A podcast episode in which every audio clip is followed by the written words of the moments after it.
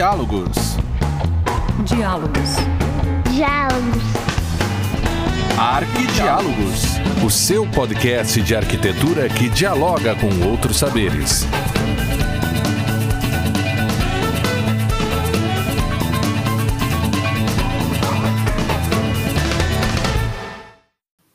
Olá, sejam bem-vindos ao Arquidiálogos, o seu podcast que conecta muitos saberes. Eu sou Nilza Colombo e hoje converso com a professora e pesquisadora da URGS, Daniela Kern. A Daniela é professora no programa de pós-graduação em artes visuais na URGS. É bacharel em artes visuais também na URGS, mestre e doutora em letras pela PUC e pós-doutora em artes visuais na URGS. É líder do grupo de pesquisa e traduz e escreve milhões de livros e dá palestras no mundo inteiro. Tá? Daniela, seja bem-vinda e muito obrigada pela tua participação hoje aqui conosco. Eu que agradeço o convite, Nilson. Um prazer conversar com vocês. E, Daniela, é, hoje o nosso papo vai ser sobre museus, então. A Daniela tem uma, uma experiência bem grande nessa área. Ela é professora de História da Arte, de História da Cultura, e quando eu pensei em convidar a, a Daniela, foi justamente nesse sentido de a gente conseguir dialogar arquitetura com, com essas experiências que muitas vezes a gente não tem muito contato. Ah, então, eu começo te perguntando, Daniela, uh, a origem do museu. Né? A gente sabe que não, não foi junto com o mundo que surgiu o museu. Uhum. teve um pensamento cultural por trás disso. Como é que as coisas aconteceram? Pois é, é, no Ocidente a gente tem essa cultura dos museus, né, que é relativamente recente na história do mundo, assim, mas uh, a gente pode remontar tanto a gregos quanto a romanos, né, já havia coleções de objetos de vários tipos, né, na Grécia já havia na, no Partenon, né, ali no, na, na, Acrópole de Atenas, perto do Partenon, um setorzinho, né, que era a pinacoteca, para abrigar pinturas. A gente já tem ali um começo de ideia de coleção, né? Então era o espaço em que havia essa, essas pinturas que eram muito valorizadas pelos gregos. O museu propriamente ele vai aparecer no período alexandrino em Alexandria, Uh, vai ser um grande complexo com biblioteca, com espaço para vários tipos de pesquisa. Então a gente já pode ver que esse complexo do museu ele está associado também à pesquisa. Essa é uma característica que museus contemporâneos gostam de chamar a atenção bastante nos seus catálogos, nos seus textos institucionais, né? De que o museu é um espaço para se observar, se conhecer, e para fazer pesquisa. Uh, ainda assim, era um espaço que não era frequentado por muitas pessoas. Esse modelo do museu frequentado por multidões é recentíssimo, digamos assim. Né? Era um espaço para grupos pequenos de pessoas. A gente vai ter depois uma versão árabe, que não chega a ser propriamente um museu, mas tem a ver com a busca de conhecimento, um centro de eruditos, que é a Casa do Saber, lá no século IX, né? Uh, e voltando para o Ocidente, a gente chega ao Renascimento. Durante a Idade Média há, claro, várias coleções. Ordens religiosas colecionam objetos, copiam manuscritos, né? Também vão produzir material que vai constituir futuras grandes bibliotecas. Uh, e na, no Renascimento, a gente vai ter as, os gabinetes de curiosidade, que são criados nos, em ambientes privados por homens e são frequentados majoritariamente por homens também. Né? Ainda que a gente veja surgir no Renascimento, principalmente na Itália, mulheres pensadoras, escritoras, que também começam a se interessar por essa questão de estudos de objetos, né? Mas o acesso a elas é bem mais dificultado do que o acesso uh, dado aos homens, né? Nessas coleções. E essas coleções, então, vão ser constituídas por objetos que hoje em dia nós não colocaríamos juntos, né? São objetos relacionados às ciências naturais, à arte, uh, há vários tipos de conhecimentos que ficavam juntos naqueles gabinetes. Eu aqui é um podcast, a gente não consegue mostrar as imagens, mas é, há várias ilustrações de livros renascentistas mostrando como seriam esses gabinetes, né? Com as paredes forradas de animais empalhados, pequenas vitrines com pedras, uh, obras de arte também intercaladas com os animais empalhados. Então era um ambiente bem variado, assim e o acesso, como eu disse, era privado. Né?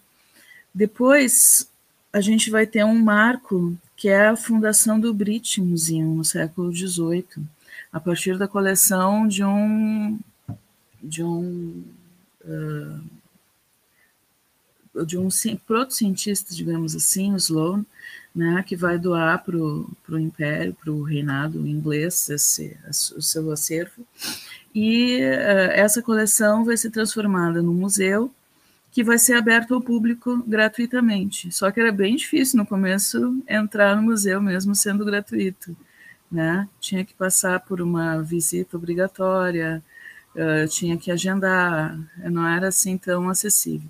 Mesmo assim, muitas pessoas estavam preocupadas com esse acesso universal ao museu, né? achavam que o museu deveria continuar sendo algo para um grupo seleto de pessoas. Temos esse primeiro caso dos museu, do museu na Inglaterra, que hoje é um grande museu geral, assim, de conhecimento universal, digamos, né? Uh, que começa com 5 mil visitantes anuais, hoje tem pelo menos 8 milhões de visitantes, não nesse ano, né, gente, por causa da Covid, o museu ficou fechado vários meses. Mas, em média, em anos normais, né, a, a cifra pode passar dos 6 milhões, chegar até perto de 8 milhões. O Museu do Louvre é outro museu que vai ser aberto ao público no calor da Revolução Francesa, né, com,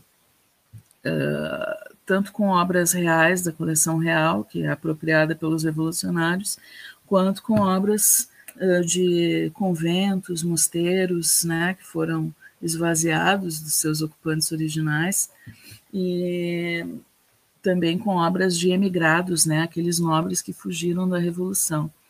E esse museu uh, vai ser aberto num palácio que tem uma história ativa desde do, da Idade Média, né, ele foi sendo reformado várias vezes, e vai ser também um museu público importantíssimo, que vai ser uma referência para museus no mundo inteiro. Com Napoleão, Napoleão vai trazer objetos de vários países que ele saqueou, na verdade, né? vai colocar esses objetos no acervo do Louvre. Depois, quando acaba o período napoleônico, parte desses objetos vai ser devolvida né, para os seus proprietários originais e uma outra parte vai ser negociada né, para que permanecesse no acervo do Louvre. Então, a gente tem uh, esses dois grandes museus. Eu vou terminar essa historinha né, da, da, criação de grandes museus com um exemplo aqui da América, que é o Metropolitan Museu, que vai ser criado no século XIX, a, se espelhando no Museu do Louvre, no British, né? A intenção é que Nova York e os Estados Unidos tivessem um grande museu uh, de, o Survey Museu, esse museu que abrange conhecimentos de várias áreas do saber. Né? Então a ideia surge ali por 1850 e poucos, 1860, ainda da época do Abraham Lincoln, é comprado o terreno perto do Central Park e o museu é constituído, inaugurado mesmo na década de 1880. E hoje em dia também é um museu que tem entrada paga, né? A gente depois vai falar sobre isso, como se dá o acesso, entrada paga, entrada gratuita, quais as diferenças, os impactos, né? E é um museu que também é formado bastante por doações de coleções particulares, né? Que é um outro ponto interessante. E a gente falou até aqui de museus que são hoje em dia blockbusters, né? Que é, recebem uma quantidade gigantesca de pessoas, né? O Metropolitan, pelo menos 5 milhões de pessoas por ano. Então, é, eles têm desafios imensos, né? Só uma curiosidade para vocês verem como é difícil manter um museu dessa estatura, financeiramente falando. O Metropolitan ele começou a alugar uh, salas do museu quartos, como quartos de, de hotel, né? Então as pessoas poderiam passar a noite numa sala, dormindo numa cama de, dessa sala, né, pagando uma quantidade estratosférica de dinheiro, mas poderiam realizar o sonho de ter uma noite no museu. Olha aí, daí veio a ideia de uma noite no museu. Pois é, daí tem o filme Uma Noite no Museu também. Depois eles fizeram essa proposta, né, de alugar. Lá o, o Victoria and Albert Museum, lá em Londres, eles alugam setores no museu também para festas de casamento, festas de formatura. O pessoal vai se virando nos 30, como se diz, né, para conseguir manter essas estruturas caríssimas, né? Que nem sempre contam com tanto apoio governamental assim, né? Então eles contam bastante com apoio privado. E é uma tradição nesses países de origem de cultura anglo-saxônica, né? Ter museus financiados pelo pela iniciativa privada. O Louvre é público, né? Já é uma outra uma outra lógica de financiamento. Mas então os museus também eles caminham juntos. Só queria acrescentar mais essa informação com uma lógica de preservação de monumentos e de conhecimento, que é uma lógica que foi se instalando no Ocidente muito lentamente, né? Para a gente ter uma ideia, o Coliseu lá de Roma, por pouco não foi destruído no século XVI, né? Então, essa ideia de preservar, de conservar, ela também é necessária à ideia do museu. E ela foi sendo né, lentamente constituída. Até hoje a gente vai ter discussões sobre o que deve ser preservado ou não. Em termos de arquitetura, essa é uma discussão grande, né? Em Porto Alegre, de vez em quando, a gente tem esses embates sobre o que preservar ou não da arquitetura da cidade. Então, a gente vai ter teorias sendo desenvolvidas no século XIX, no começo do século XX, sobre preservação de monumentos. E isso também faz com que o público, né, quando ele vai tomando conhecimento dessas teorias e dessa ideia de que a gente tem que preservar o patrimônio, de que é algo que pertence a todos, ele também acaba sendo mais estimulado ainda para frequentar museus, né? É, essa ideia de preservação, ela está em, em concepção ainda, em termos de humanidade, é, foi algo que começou, como tu comentaste, lá no século XIX, mas ainda não tem um, um martelo batido. Né? Não, não é isso mesmo. A gente teve agora recentemente o exemplo do ISIS destruindo monumentos preciosíssimos. Pôde ver isso, e é mesmo, mesmo na, na, nas obras arquitetônicas locais, como eu disse, né? às vezes se destrói coisas que poderiam ter sido melhor consideradas, né? E aí, nesse sentido, Daniela, eu penso que tem uma discussão também latente paralela à questão da, da preservação e do patrimônio, que seja essa ideia do, do espólio, que tu tinha comentado, que começou lá com Napoleão, mas Sim. hoje, ainda no século XXI, é uma, é uma discussão muito ferrenha e acirrada. Como é que, que está essa situação na tua concepção? Pois é, essa é uma questão que eu gosto de abordar. Eu vou contar uma historinha de quando eu fui ao Brit, né? Uh, eu fui com criança pequena, né? Então, é, é, é, vivendo aquele caos todo, realmente um dia de verão tinha muita gente, uh, lotadas todas as salas. Eles não tinham, eles não davam conta de vigiar todas as salas propriamente. Então a gente via crianças se abraçando em monumentos egípcios, né? Coisas que davam um aperto no peito, assim, porque são monumentos que precisam de um cuidado, né? E de certa forma de acesso mais limitado, assim. Então, eles não tinham realmente força de pessoa, quantidade de pessoal apta a cuidar de todos os aspectos de uma multidão visitando o museu.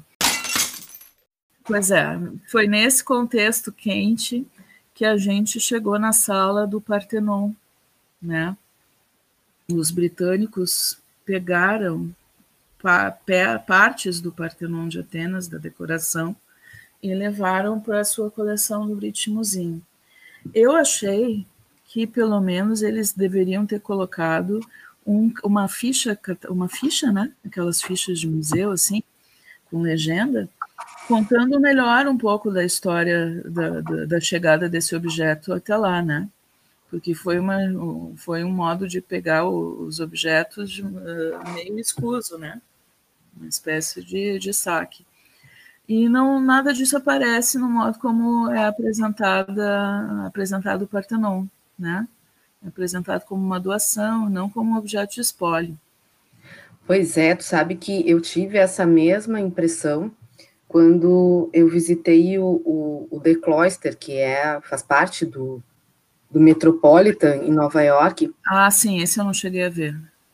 É, eles uh, compram ou se apropriam, enfim, né, chega lá em Nova York partes de mosteiros europeus.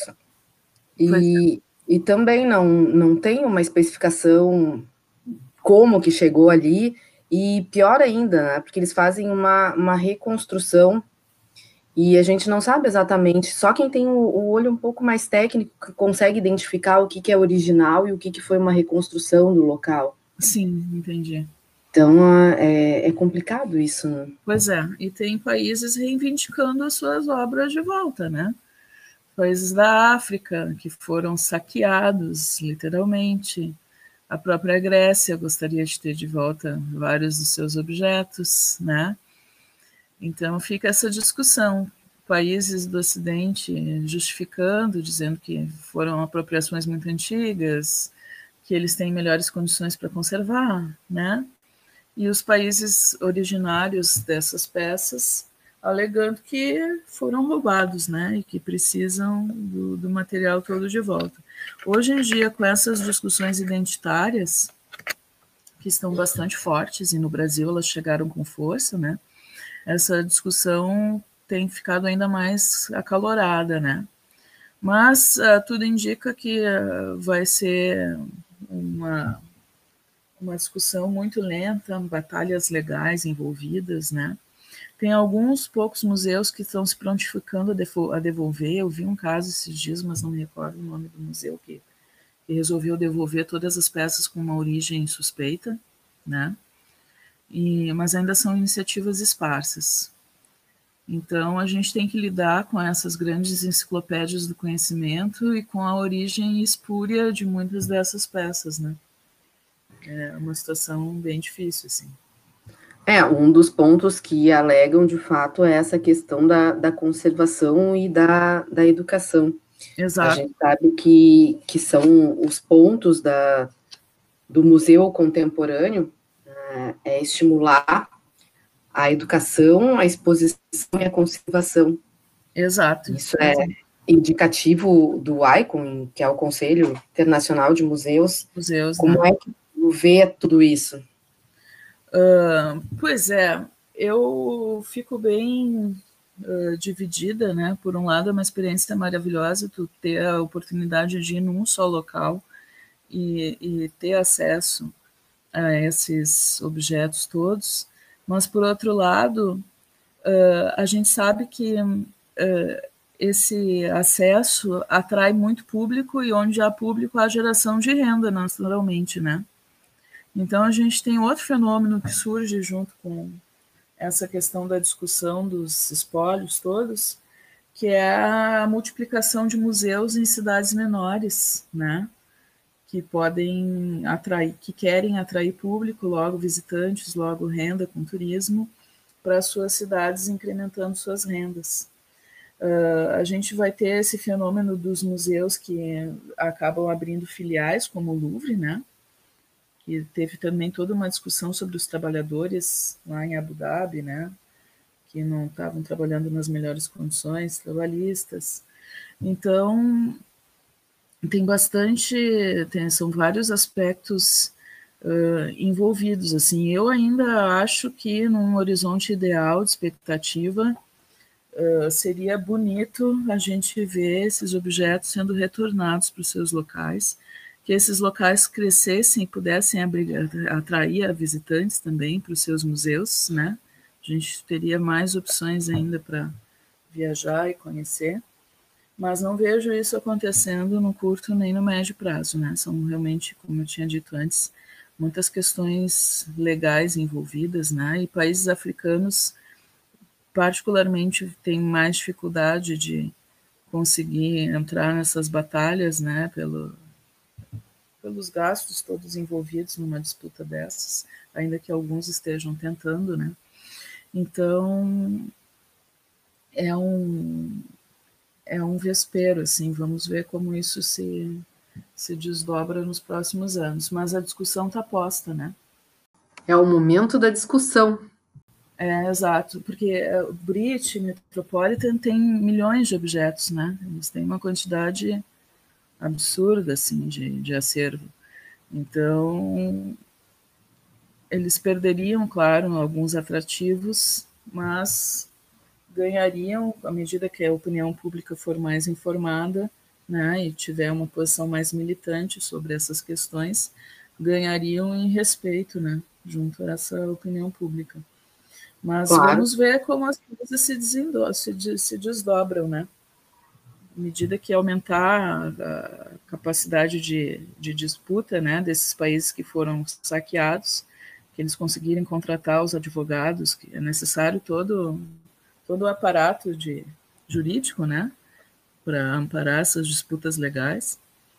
E isso ainda vai dar muito pano para manga. Eu acho que ainda em vida a gente vai ver algumas devoluções, nós aqui. Tomara, tomara.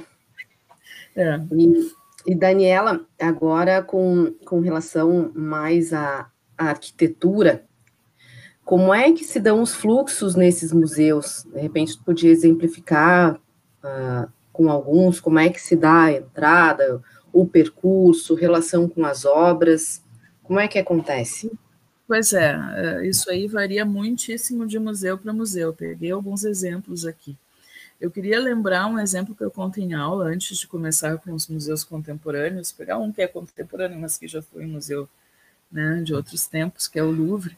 No século XIX, tinha um, um viajante pintor americano chamado George Catlin, que se propôs a pintar os grupos nativos americanos, né? Então ele pintou várias tribos indígenas. E ele fez o que ele chamava de Indian Gallery.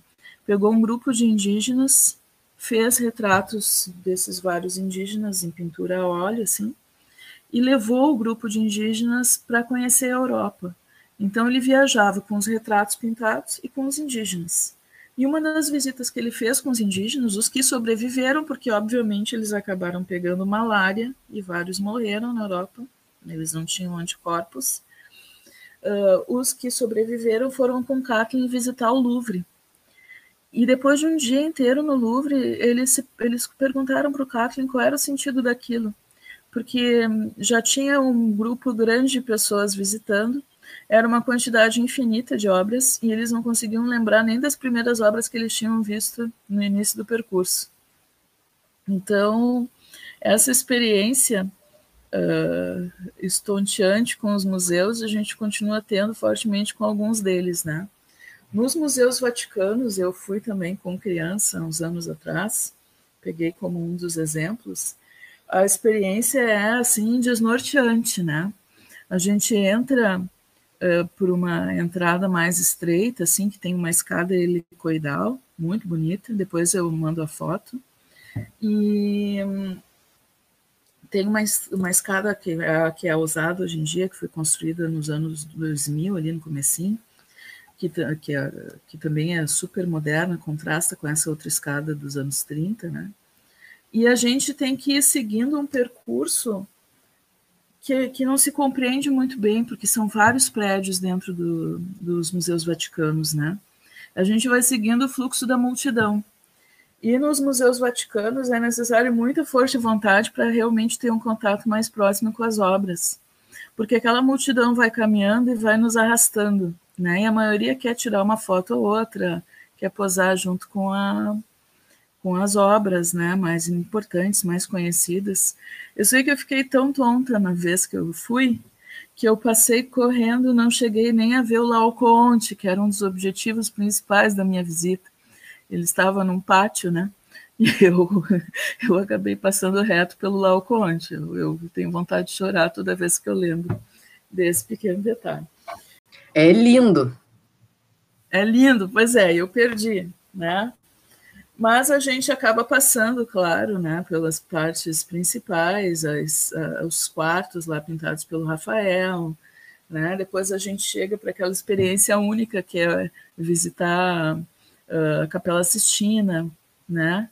E a Capela Sistina tem os guardinhas que ficam toda hora dizendo que a gente não pode sentar, não pode encostar, e eles ficam toda hora falando, né? Então, não é a experiência ideal de, de contemplação, porque é muita gente gritando, falando, os guardinhas xingando. E isso tudo a gente não percebe nas fotos quando olha os catálogos. São as experiências do lugar. A gente tem que viver um espaço para que, de fato, eh, a gente possa tirar as conclusões de uma forma mais completa. Exato. Então, são os, os efeitos colaterais de se visitar um local internacionalmente famoso e procurado por multidões no mundo inteiro, né?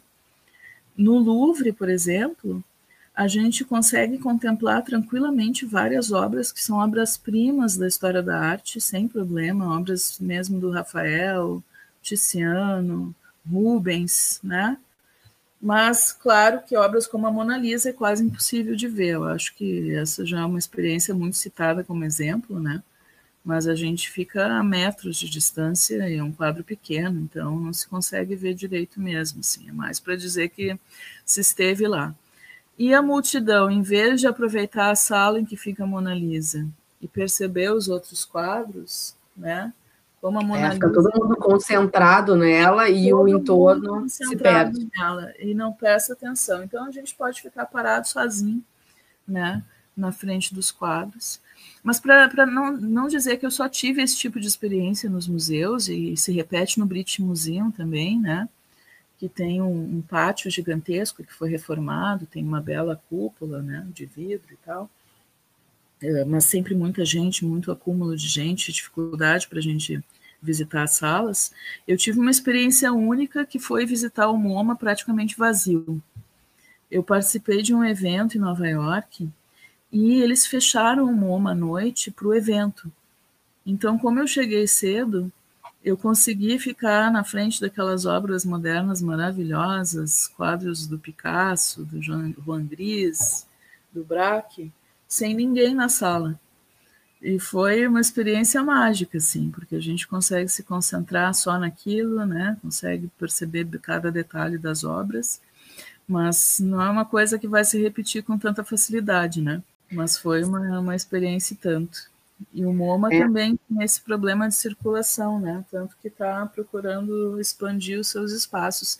Quando a gente lê os catálogos desses museus todos, a gente vê que uma das preocupações que sempre aparece é com a expansão dos espaços físicos, né, para atender o público, a, a, demanda atual de público. Então, eles procuram desesperadamente crescer, né, e quando eles não conseguem crescer no próprio prédio, eles acabam construindo filiais, né, ou anexos para dar conta desse público, né.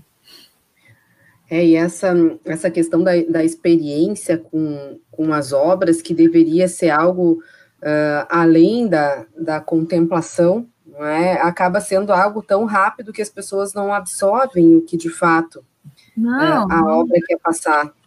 Não, como os índios do Catlin ali. O pessoal não consegue nem lembrar de tudo que viu depois, porque é muito rápido. E no caso dos museus vaticanos, a gente realmente segue a multidão, né? Então é mais difícil ainda. E isso acaba assim, afastando também um pouco da, da aproximação cultural com a obra, porque as pessoas elas já tendem a ter um afastamento e achar que a obra de arte é algo elitizado. Exato. Ah, então, a, a, pessoa que não tem muito contato com, com obras de arte, ela vai para o museu para fazer turismo, como tu colocaste, né? A questão Sim. da multidão sendo levada. Ah, eu vi a Mona Lisa, tá? Mas uh, eu analisei o esfumato, tudo que. Não, isso não, né? Então, é um ponto uh, para a gente pensar também, né? Até que ponto a gente vai para absorver a cultura e a arte, ou para a gente vai para tirar selfie, para né, turistar? Pois é, até com as mídias sociais o turistar parece ganhar, sabe? E não é por falta de esforço dos museus, né? Porque eles nunca estiveram tão bem aparelhados pedagogicamente, né? Uh, eles, a gente tem museus com equipes pedagógicas exemplares, assim, com iniciativas pedagógicas, uh, os audioguias, guias especializados, material de todo tipo para crianças, adolescentes e adultos nas lojinhas e livrarias dos museus, né? Então, realmente tem um manancial de informação muito grande sobre as obras que estão expostas, porque uma das funções desse museu contemporâneo é justamente produzir conhecimento sobre os objetos que eles abrigam, né? Então, existe toda essa, essa produção, mas nem todos aproveitam, né? Eles vão muito atrás de obras que foram transformadas em ícones pop, digamos assim, né? Como é o caso da Mona Lisa.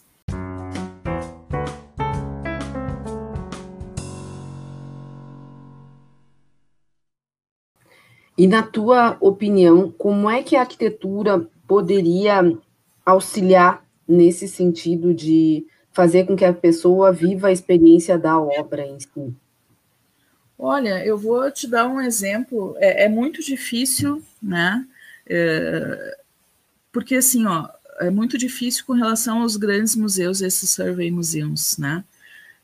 Porque eles estão atraindo as, o público aos milhões anualmente. E mesmo no caso do British Museum, né, que teve ampliação, fez um grande pátio, a, as quantidades de pessoas continuam sendo muito expressivas, né? E a arquitetura, ainda que tenha sido bem pensada para esse fluxo de pessoas, né? Uh, ela uh, parece que está sempre se correndo atrás da máquina, né? Porque à medida que tu consegue abrigar mais pessoas, mais pessoas vão naquele espaço e tu precisa de cada vez mais espaço. Então, uh, o trabalho dos arquitetos eu acho que tem sido exemplar, mas eu queria dar um exemplo de um museu menor, né, que tem um fluxo menor de pessoas e que permite também, pela lógica arquitetônica, uma, um convívio mais próximo com as obras. Que eu não sei se tu já foi nesse, a Galeria Courtauld, lá em, em Londres. Não, nesse pois eu não fui.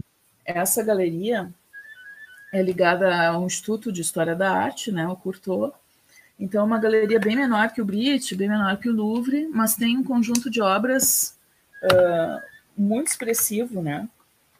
E lá, por exemplo, tem do Manet o, o Bar a Folie Bergère, né? Que é bem uma obra maravilhosa. E o que que o, os arquitetos conceberam? Para criar essa relação mais próxima do público com as obras, eles colocaram poucas obras em cada sala, né? E também o, quem trabalhou com a expografia e tudo mais, quem pensou no, no espaço. Uh, se colocou poucas obras em cada sala e mesas e, e, bancos também nas salas, né? De modo que as pessoas podem fazer cursos observando as obras. É muito interessante, mas seria de pensar como é que essa solução poderia ser adotada para museus maiores com tanto fluxo de pessoas, né? Então. É, e também tem a questão da, da, do momento da obra, porque tem algumas obras que de maneira nenhuma podem ser tocadas. Exato. Na arte contemporânea, muitas delas precisam da experiência do toque para serem vividas e contempladas. Exato. Exato. E daí ainda tem a, a, tem museus que fazem réplicas de obras, né, para serem tocadas. Tem museus também. Os museus vaticanos fizeram réplicas das, das esculturas, esculturas greco-romanas. Uhum, a gente vê na entrada já. Né? Tem vários museus com réplicas, em Florença também tem vários museus com réplicas das obras, né? E, e a gente vê essa, essa saída. Agora eu estava pensando em outro exemplo aqui, deixa eu ver. Uh, tem um, um, museu em Haia, que é o Maurits Ruiz, né? que tem a moça com brinco de pérola, lá também tem um fluxo menor de pessoas, eles fizeram uma entrada com pé direito altíssimo, né? E organizam bem esse fluxo de pessoas a partir daquela entrada. Essa entrada é moderna e o prédio é antigo e, e relativamente pequeno, né? Mas eles conseguiram realmente planejar uh, dentro do, do, número de visitantes que eles têm, um fluxo muito bom, porque eu me lembro de poder prestar atenção com muita calma nas obras, e mesmo a Moça com Brinco de Pérola, que é uma obra internacionalmente conhecida, do Vermeer, né? Eu pude ver com calma essa obra de perto, por bastante tempo, assim. Então, fiquei bem impressionada com a estratégia que eles usaram, né? Usaram, uniram um prédio novo a um prédio antigo e controlaram o fluxo dos visitantes, né? Com relação a, ao fluxo, agora tu estava comentando, eu me lembrei, eu não sei se tu conhece o, o, museu em Lisboa da coleção Beirado, Nunca foi a Lisboa. E aí esse ano, mas por causa da Covid, não pude ir. Ai, Dani, tem que ir, tem que ir. E lá, esse museu lá da, é uma coleção, enfim, é, tem um pouco menos de obras do que esses grandes museus, e o fluxo também é, é, é menor. E eles colocaram as obras em ordem cronológica, que, que eu sei que tem um, um, uma série de, de contestações nesse, nesse sentido, Sim. mas para quem uh, tem contato pela primeira vez, ou enfim, não tem muito contato com as obras, uh, é um meio didático de, claro. de conceber essas obras, tem uma lógica lá, um, um pouco mais palatável. E quando chega nas, nas obras contemporâneas, tem um espaço de, de contato com a obra, de experimentação, então, acho bem interessante também que daqui um pouco a, a própria arquitetura conduza esse, esse entendimento e aonde tu pode vivenciar é, conforme a época da obra. Né? Pois é, a, a, Tate, a Tate Modern tem uma arquitetura privilegiada nesse ponto também, não sei se chegou a ver, uh, porque tem pé direito altíssimo, né? Então as salas são bem amplas, a gente consegue circular bem entre as obras, tem muita obra contemporânea, né? Ah, e sobre essa questão que tu falou de ordem cronológica ou não, tem museus que adotam a ordem cronológica no acervo permanente, né? No, aquele acervo que vai estar exposto, é o caso da Tate Britain, que, que, que é uma história da pintura inglesa, digamos assim, né? Então, vai a gente é como se percorresse um livro aberto, né? E tem outros museus que apostam bastante nas exposições temporárias, ali sim, temáticas, baseadas em outros tipos de abordagem, né? Então, isso dá para ver que alguns museus jogam com isso. Às vezes deixam a cronologia na permanente e usam temática nas temporárias. As temporárias também, fica a lembrança, são uma maneira de capitalizar o museu, né? Porque muitas, tem museus que são gratuitos que cobram pela entrada pelas temporárias, né? Então a pessoa sempre tem um motivo novo para ir ao museu. Uma nova exposição temporária aberta, mesmo que ela já tenha ido naquele museu antes, vai ter uma coisa nova para ver, né? É um jogo para continuar mantendo o interesse do público. Claro. E uh, tem alguns museus que uh, a gente vê essa situação da década de 80, do século 20 para cá, mais ou menos, que o museu ele se coloca como uma obra de arte, né? O museu faz Exato. parte dessa situação. Como é que tu vê isso, Daniela? Pois é, uh, eu visitei uh, os museus que eu visitei, a maior parte deles não, não tem essa arquitetura, a não ser o Bubur, né? O Bubur, a gente fala sobre ele em aula, né, o museu lá de, de Paris. Uh, eu acho que acaba sendo, já li bastante sobre isso, acaba sendo um chamariz para várias cidades, né, ter um museu com arquitetura uh, tão destacada, mas nem sempre dá certo a, a, combinação das obras no interior com o exterior do museu, né. Às vezes o museu privilegia muito a sua arquitetura exterior e os espaços internos apresentam alguns problemas de exibição. Já, já ouvi casos de, de situações desse, desse tipo. Às vezes o acervo não é tão bom e o museu é super destacado. É uma nova realidade com a qual a gente tem que estar tá aprendendo a conviver, né? Desses museus uh, estrela, né? Pela arquitetura. Aqui a gente tem o caso que é uma combinação feliz, né, para falar de um museu local, o do Ibira Camargo, que tem essa arquitetura que é, uma, é um destaque em si, e tem ali a sala de exposição. Acho uma combinação que funciona bem. E, na minha opinião, de não arquiteta, né, só de frequentadora. Acho que o fluxo ali é um fluxo controlado, sem grandes multidões, né. Mas uh, eu acho que a questão dos acervos deve ser pensada junto com a arquitetura do museu, né? Acho que é importante ter um acervo dentro do possível representativo também, né, que não seja só atração exterior, assim. É, a gente tem o caso de, do Guggenheim Bilbao, que é pública a, a briga do, do Frank Gehry, que é o arquiteto, com o Richard Serra, em função Exato. do fluxo que não foi uh, pensado junto com o artista. Isso é um problema que, que às vezes acontece pela setorização exacerbada do projeto em relação à funcionalidade. Funcionalidade, pois é. É complicado. Esse, é, esse é um caso clássico de parceria que não, não, não rolou, não funcionou, não deu muito certo, né? Realmente. Sim.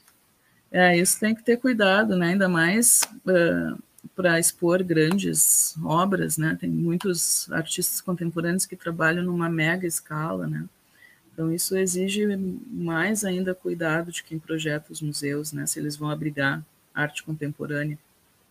E, Daniela, no caso dos museus brasileiros, como é que tu pensa essa relação fluxo? A gente sabe que nem todos os museus, aliás, a grande maioria não foi uh, pensada para ser museu a edificação, ela foi adaptada. Como é que ficam essas relações de experiência, de fluxos?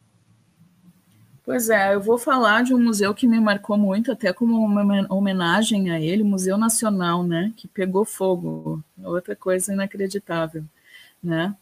Uh, é um, um, grande prédio, né, que também não estava preparado para receber tantas pessoas quanto acabou recebendo no tempo que funcionava, né, que existia, como a gente conhecia. E uma coisa que eu lembro bem desse desse museu era realmente a falta de investimento, né? Que eu acho que é um problema de vários museus brasileiros. Investimento no setor pedagógico, investimento na forma como os objetos são apresentados. Então a gente via ali junto aos objetos plaquinhas muito antigas, né? Que não tinham sido renovadas. Uh, às vezes não tinha muita clareza o percurso que poderia ser feito, né? Dentro do museu. Então, alguns museus deixam a desejar por essa, essa questão de falta de investimento. Mas outros, a gente também não tem só esses casos, a gente tem casos exemplares, né? Tem o Museu Oscar Niemeyer, é esse o nome, né? Lá em Curitiba, não sei se tu conhece esse. Não, esse eu não conheço. E tem uma arquitetura exuberante também do Niemeyer. Conheço e só é... o projeto de estudar o projeto, mas não fui lá. Pois é, tem uma arquitetura muito bonita com painéis de vidro, assim, e é um museu pequeno, né, e que oferece um bom fluxo. A gente vai numa reta, assim, e, e vai acompanhando todos os espaços do museu. Tem preocupação com obras experienciais, né, que a gente possa tocar, manusear, que a gente possa participar. É um museu que me chamou bastante atenção, assim. Achei ótima visita. E realmente casa muito bem o acervo com a arquitetura, né? É um caso que me veio à mente imediatamente quando tu tocou nesse, nesse nessa questão dos museus brasileiros, né? Recentemente Sim, foi feito, né? Aquela parte nova foi feita de fato para ser um museu, né? Foi pensado Exato. nisso. Foi pensado nisso. Então tu vê que afeta até o fluxo de pessoas, tipo de experiência que a gente tem ali, né? realmente não, não, não me lembro, não tenho sensação de multidão ou de ficar me batendo nas pessoas. Realmente foi tudo muito bem pensado, é uma experiência muito boa. Ainda que o acervo seja um acervo local, né? De arte paranaense, eles trazem também obras do resto do país, mas tem forte uma, um acervo local, né? E, e achei um, um ótimo casamento mesmo. Recentemente eu fui no Museu, no Museu de Belas Artes, lá no Rio de Janeiro, quando ainda dava para viajar ali em fevereiro eu fui, né? E ele não estava climatizado na, no andar superior, um dia extremamente quente de verão, então era um sofrimento tentar ver as obras com aquele calor, né? Só para ver alguns, algumas dificuldades que os museus públicos têm enfrentado, né? Dificuldade de manutenção mesmo. Isso prejudica as obras também, né? Claro, claro, devia estar tá tudo climatizado, né? Mas aquele andar não não estava. Então ficou difícil, eu tive que sair rápido. Queria ter ficado mais, mas era muito calor, não aguentei. então, outro exemplo, né? Esse sim, um, um, um prédio todo adaptado, né, para receber várias salas com obras grandes, pinturas históricas, né? Elas estão relativamente bem distribuídas dentro do possível ali pelo espaço disponível, né? O percurso é claro, porque o museu não é grande, mas tem esse problema de climatização. É, pensando no, num espaço que foi concebido para aquela determinada função, é, é, é, é, muito melhor, porque toda a questão mecânica acompanha, não é só uma questão de, de fluxos, enfim, a gente vê no, no próprio Bericamar, que tu citaste como exemplo, é? tem todo um, um aparato técnico que é, de fato, voltado para o bem-estar das pessoas e das obras. Tem toda a questão Exatamente. da climatização por meio das paredes, as clarabóias que distribuem iluminação. É, então, às vezes, são pontos que, que quem está visitando é, sente, não sabe de onde vem essas não coisas. Não sabe de onde vem, exato, mas é um conforto muito grande, né? É. se sente nesses espaços. Isso não tem dúvida, né? A gente pode certo, contrastar com o Margit, né? que acabou sendo adaptado, mas ainda assim apresenta uh, algumas limitações, né? Já tentaram colocar algumas obras ali em bienais e elas tiveram que ser remontadas de maneiras que não, não condiziam com as intenções originais dos artistas, né? Um espaço adaptado para ser museu, né? Até uma questão de pé direito, às vezes as, as obras contemporâneas elas precisam de uma altura bem alta, bem, alta, bem grande, e esses Sim. espaços adaptados não têm, né? porque fora Exatamente. o espaço uh, do, da altura livre para a obra, ainda precisa de um espaço para passagem de todo um cabeamento, porque tem uh, a questão elétrica, essas obras elas precisam ser iluminadas, às vezes as obras contemporâneas precisam de eletricidade nas suas próprias obras. De eletricidade. E da, onde, uhum. é, da onde vem, não, não surge do nada.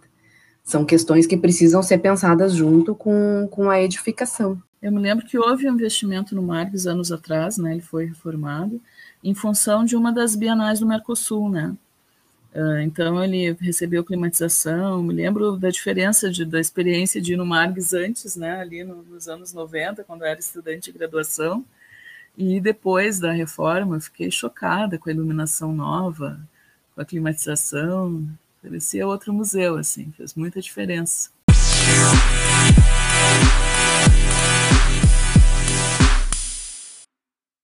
E, e Daniela, uh uma experiência assim que tu que tenha te marcado muito em algum museu que tu possa contar para nós assim, ó, essa experiência que fez uma diferença na minha vida. Pois é, uma experiência que fez uma diferença na minha vida foi uma exposição que eu vi em Berlim, no Bode Museum, na, na, na, galeria, numa galeria que é o Bode Museum, fica junto ali das, na Ilha dos Museus, né? Fica junto com o Museu Pérgamo e outros ali, a nova e a velha galeria. E eu nunca imaginei que eu fosse ter uma experiência assim no Museu de Escultura Clássica, que é o que é esse museu, né? Eles fizeram uma exposição chamada uh, das uh, Warschwundene Museum, o Museu Perdido, museu alguma coisa assim, né? Então eles uh, mostraram obras que foram perdidas ou destruídas na Segunda Guerra Mundial. E como fazer essa exposição, né? Se não tem as obras. Então, eles fizeram da seguinte maneira, foram muito engenhosos. Eles fizeram reproduções em tamanho natural de todas as pinturas que foram perdidas ou destruídas, colocaram nas paredes em preto e branco, né? Colocaram também esculturas que tinham restado, os restos das esculturas, destruídas. Então foi uma exposição muito tocante, assim, não tinha muita gente, era um ótimo espaço de circulação, assim, eu trouxe o catálogo da exposição, mas uh, fiquei muito impressionada, muito tocante, né? De novo, voltando àquela questão de preservação de acervo, de memória, uma guerra coloca em xeque toda essa discussão, né? porque acaba destruindo uma quantidade absurda de obras, foi o que aconteceu na Segunda Guerra. Daí eles tiveram uma ideia de como expor o que não era apresentável mais, o que não existe, né? E ficou muito bonito, assim, marcou bastante. Ah, deve ter sido muito lindo, porque é a preservação não, da memória sem, sem o objeto. Sem o objeto, exato. Foram muito engenhosos, assim. Então, como ele, essas obras, eles, as últimas imagens que eles tinham das obras eram fotos preto e branco, fizeram reproduções em preto e branco dessas fotos, né?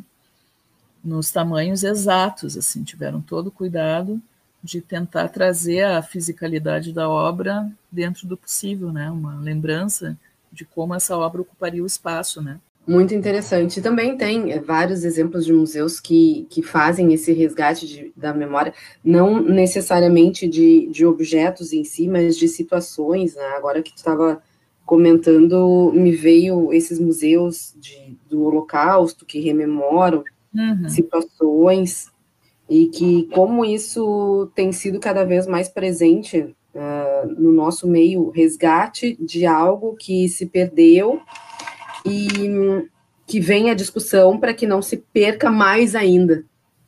Sim, essa discussão veio com força nos anos 2000. Eu conheço e tenho algumas publicações só sobre arte perdida. Então, é uma coisa que tem chamado a atenção porque a gente sabe que não acabou, né? Obras de arte são destruídas todos os dias por diferentes pretextos, né? E é sempre muito doloroso quando isso acontece. A reflexão sobre isso tem crescido, ainda mais no momento político atual, né? Que existe sim, é. há vários tipos de obras, né? Então, obras são encomendadas publicamente, depois são destruídas. É, continua acontecendo, sim. né? A gente vê na, na, fora dos, dos meios artísticos, isso está na, nas redes sociais, na televisão, nos meios de comunicação, essa discussão está tomando a sociedade. Uhum, com certeza com certeza. Que conversa fantástica, Daniela. É muito bom a gente poder escutar uma pessoa falando nas suas vivências, na sua experiência. Isso facilita muito na hora do projeto. Muito obrigada. Adorei também. Muito bem, muito bem, Daniela. Então, muito obrigada pela, pela tua disponibilidade hoje. Muito obrigada por estar aqui nesse episódio conosco. E vamos finalizando o nosso, a nossa conversa, sempre com aquele agradecimento especial a você, ouvinte, pela parceria aqui no nosso podcast e lá no nosso Instagram, no Arc Diálogos. Daniela, muito obrigada pela generosidade do teu tempo aqui conosco e por toda essa experiência compartilhada aqui. Eu que agradeço o convite, adorei conversar com vocês.